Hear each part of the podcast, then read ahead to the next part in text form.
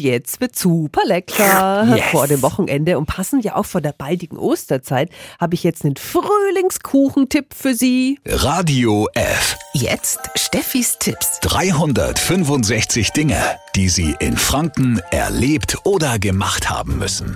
Meinen super schmackhaften Karottenkuchen mit Frischkäsecreme. Das nennt sich dann heutzutage offiziell Carrot Cake mit Frosting.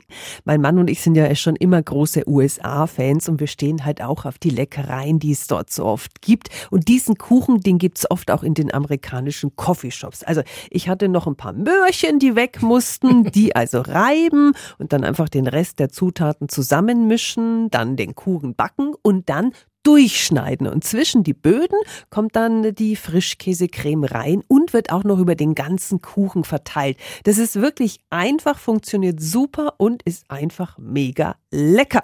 Das Video, wie ich gebacken habe, das werde ich am Wochenende wieder bei Instagram und bei Facebook posten und das Rezept natürlich, das finden Sie jetzt schon auf radiof.de.